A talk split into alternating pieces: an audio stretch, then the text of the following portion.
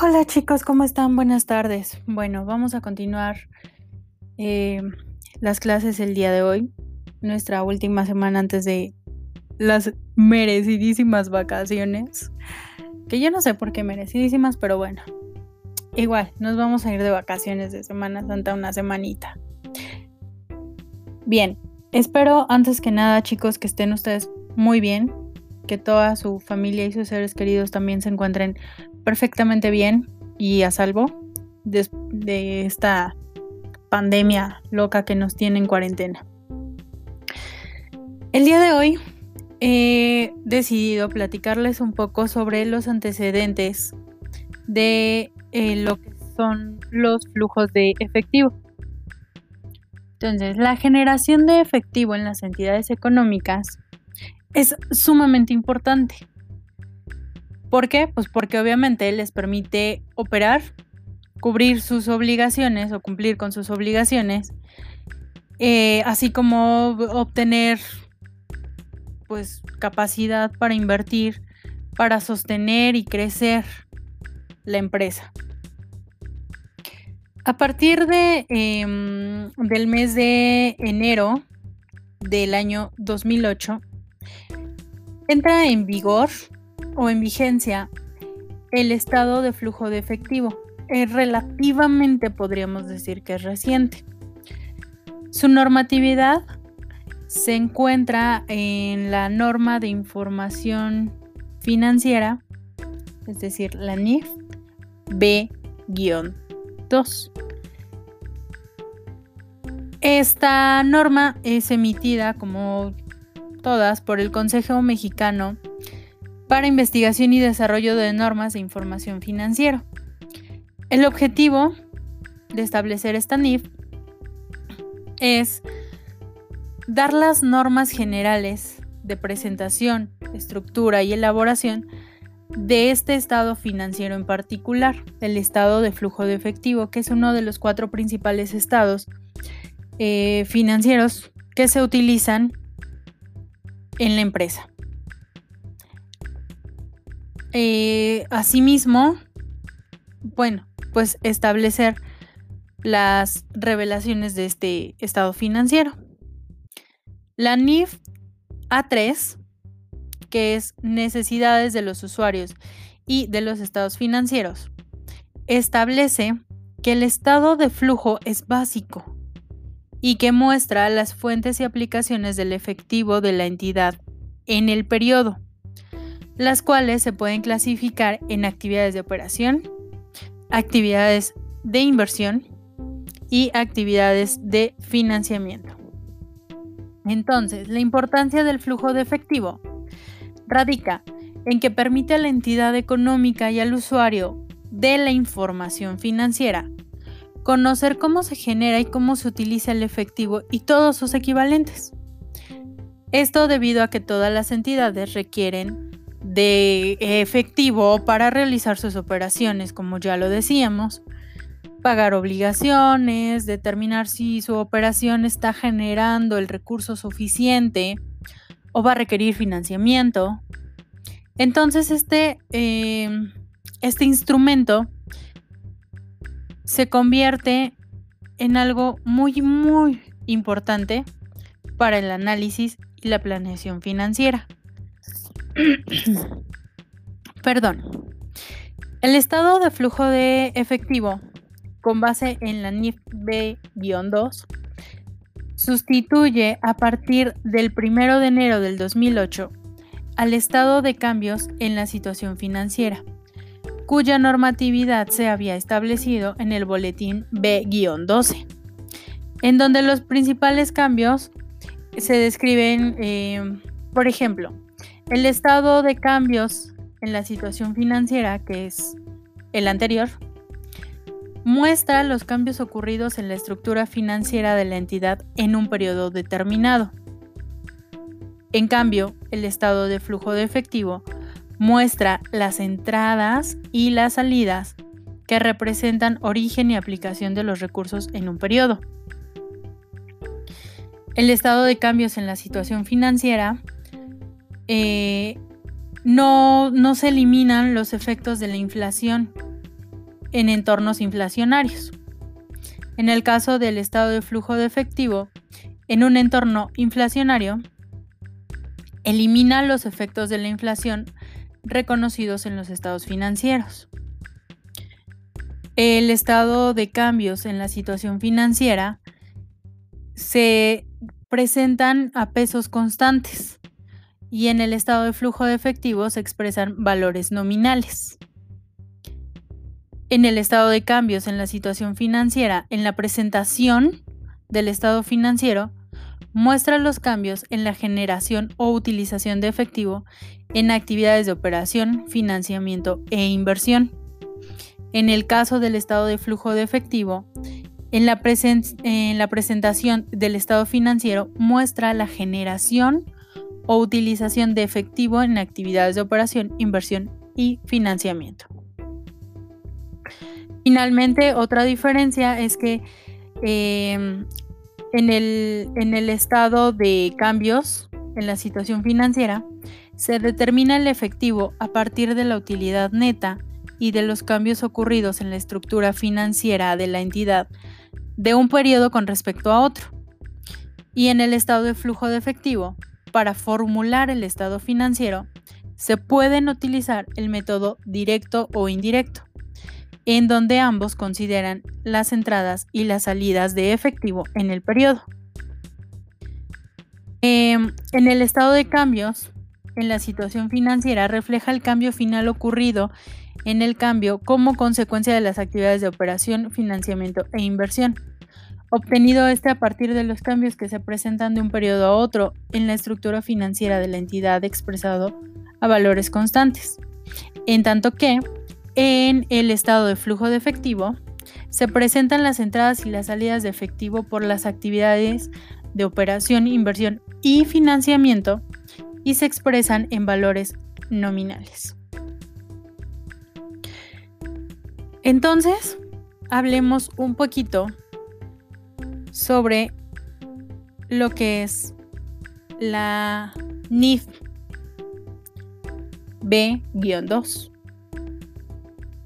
Esta NIF tiene como objetivo establecer las normas generales, como ya lo decíamos, para toda la presentación, la estructura, la elaboración del estado de flujos de efectivo. Y bueno, el alcance que tiene esta NIF es que las disposiciones o sus disposiciones son aplicables a todas las entidades que emiten estados de flujo de efectivo en los términos establecidos por la NIF A3, que ya les decía son, es la NIF de necesidades de los usuarios y objetivos de los estados financieros. Definamos el flujo de efectivo como las entradas y las salidas del efectivo y sus equivalentes. Las entradas como operaciones que provocan aumentos en el saldo del efectivo. Y las salidas como las operaciones que disminuyen el saldo de efectivo. Asimismo, vamos a definir a través de la NIF como actividades de operación eh, las que constituyen la principal fuente de ingresos para la entidad. También incluye otras actividades que no pueden ser capitalizadas como de inversión o de financiamiento. Entonces, las actividades de inversión son las que se relacionan con la adquisición y disposición de propiedades, plantas, equipo, activos intangibles y otros activos destinados al uso, a la producción de bienes o a la prestación de servicios. También son instrumentos financieros disponibles para la venta, así como los conservados a vencimiento. Son inversiones permanentes en instrumentos financieros de capital y actividades relacionadas con el otorgamiento y recuperación de préstamos que no están relacionados con las actividades de operación. Podemos definir entonces las actividades de financiamiento como aquellas que están relacionadas con la obtención, retribución y resarcimiento de fondos provenientes de los propietarios de la entidad, los acreedores otorgantes de financiamientos que no están relacionados con las operaciones habituales de suministro de bienes y servicios y la emisión por parte de la entidad de instrumentos de deuda e instrumentos de capital diferentes a las acciones. Entonces, con base en la NIF B10, que habla de los efectos de la inflación, cuando su entorno económico es calificado como entorno no inflacionario, se debe presentar el estado de flujos de efectivo expresado en valores nominales. Y cuando es calificado como inflacionario, entonces se debe expresar el estado de flujos de efectivo en unidades monetarias de poder adquisitivo a la fecha de cierre del periodo en el que se presenta. Se deben excluir las operaciones que no afectaron los flujos de efectivo, tales como la adquisición a crédito de propiedades, planta y equipo, las fluctuaciones cambiarias, cambiarias de vengadas no realizadas, el efecto por reconocimiento del valor razonable, la conversión de deuda de capital y distribución de dividendos en acciones, la adquisición de un negocio con pago en acciones, los pagos en acciones a los empleados, las donaciones o aportaciones de capital en especie, las operaciones negociadas con intercambio de activos, la creación de reservas y cualquier otro traspaso entre cuentas de capital contable. La estructura básica es de actividades de operación, actividades de inversión, actividades de financiamiento, incremento o disminución neto de efectivo y sus equivalentes, efectos por cambios en el valor del efectivo, efectivo y equivalentes al principio del periodo y efectivo y sus equivalentes al final de este periodo. Dentro de cada grupo de actividades, como norma general, se deben presentar los flujos de efectivo en términos brutos, mostrando los principales conceptos de los distintos cobros y pagos. No obstante, pueden presentarse en términos netos cuando se refieren a cobros y pagos de partidas de rotación rápida, a corto plazo, y son tal cantidad de operaciones en el periodo que sería muy poco práctico presentarlas por separado. También eh, se puede presentar cuando los cobros y pagos en efectivo por actividades de clientes o pagos y cobros en efectivo por actividades de proveedores. Eh, los flujos de efectivo por actividades de operación pueden ser los cobros en efectivo procedentes de la venta de bienes y prestación de servicios, cobros en efectivo derivados de regalías, cuotas, comisiones y otros ingresos, pagos en efectivo a proveedores, pagos en efectivo por beneficios a los empleados, pagos o devoluciones en efectivo de impuestos a la utilidad, pagos o devoluciones de otros impuestos diferentes al de la utilidad, cobros o pagos derivados de contratos para negociación, cobros o pagos en efectivo de las entidades de seguros, o cualquier cobro o pago que no pueda ser asociado con las actividades de inversión o de financiamiento. Deben presentarse en un rubro por separado, dentro de la clasificación de actividades de operación, a menos que con base en alguna NIF deban presentarse específicamente asociados con actividades de inversión o financiamiento, como las operaciones descontinuadas que deben presentarse como parte de las actividades de inversión, los impuestos a la utilidad.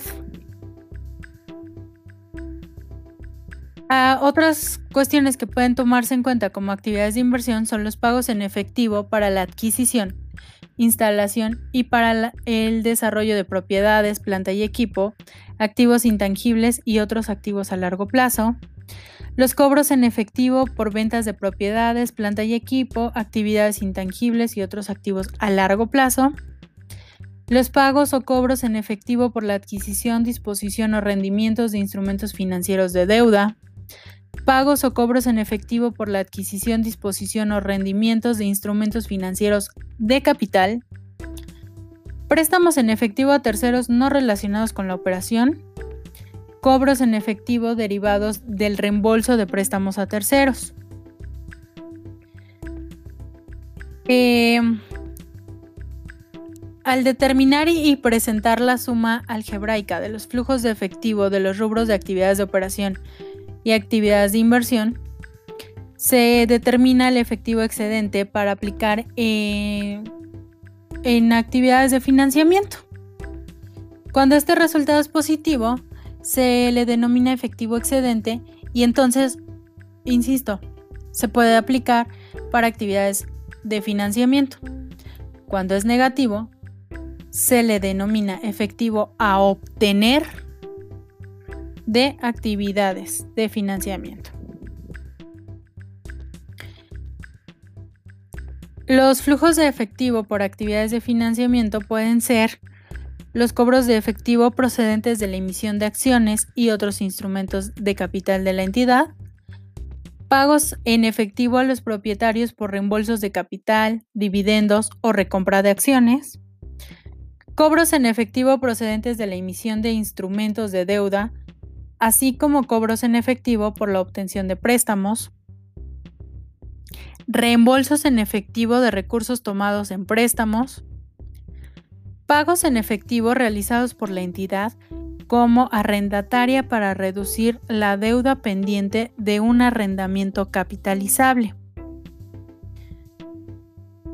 Ya que este, clasificamos perdón, todos los flujos de efectivo en actividades de operación, de inversión y de financiamiento, se deben presentar los flujos de efectivo netos de estas tres secciones. Este importe neto se denomina incremento o, disminución neta de efectivo y equivalentes de efectivo. Cuando es positivo, se le denomina incremento neto. Cuando es negativo, se le denomina disminución neta. Entonces, los efectos por los cambios en el valor del efectivo pueden ser varios. Los efectos por conversión de operaciones extranjeras. Los efectos por inflación de entidades en un entorno económico inflacionario. Los efectos en los saldos de efectivo y sus equivalentes por cambios en su valor resultante de fluctuaciones en el tipo de cambio en su valor razonable.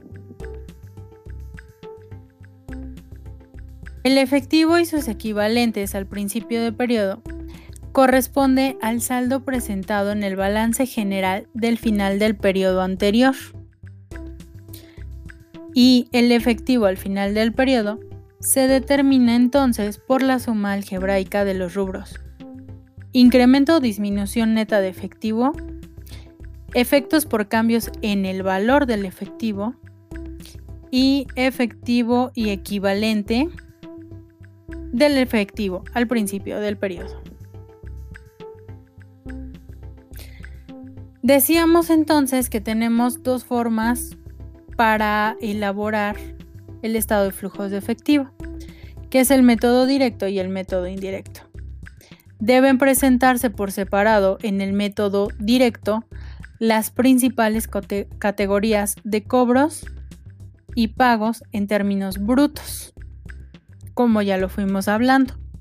En el método indirecto se presenta en primer lugar la utilidad o pérdida antes de impuestos a la utilidad o en su caso el cambio neto en el patrimonio contable. El método directo es utilizado directamente los registros contables de la entidad respecto de las partidas que se afectaron por entradas o salidas de efectivo, modificando cada uno de los rubros del estado de resultados por los cambios habidos durante el periodo en las cuentas por cobrar, por pagar y en los inventarios. Otras partidas sin reflejo en el efectivo. Otras partidas que se eliminan por considerarse flujos de efectivo de inversión o de financiamiento.